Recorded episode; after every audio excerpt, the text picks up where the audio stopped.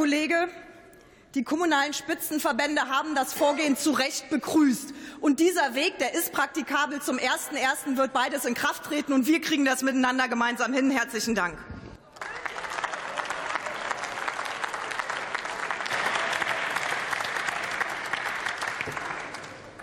Das Wort hat der Abgeordnete Steffen Kotré für die AfD-Fraktion.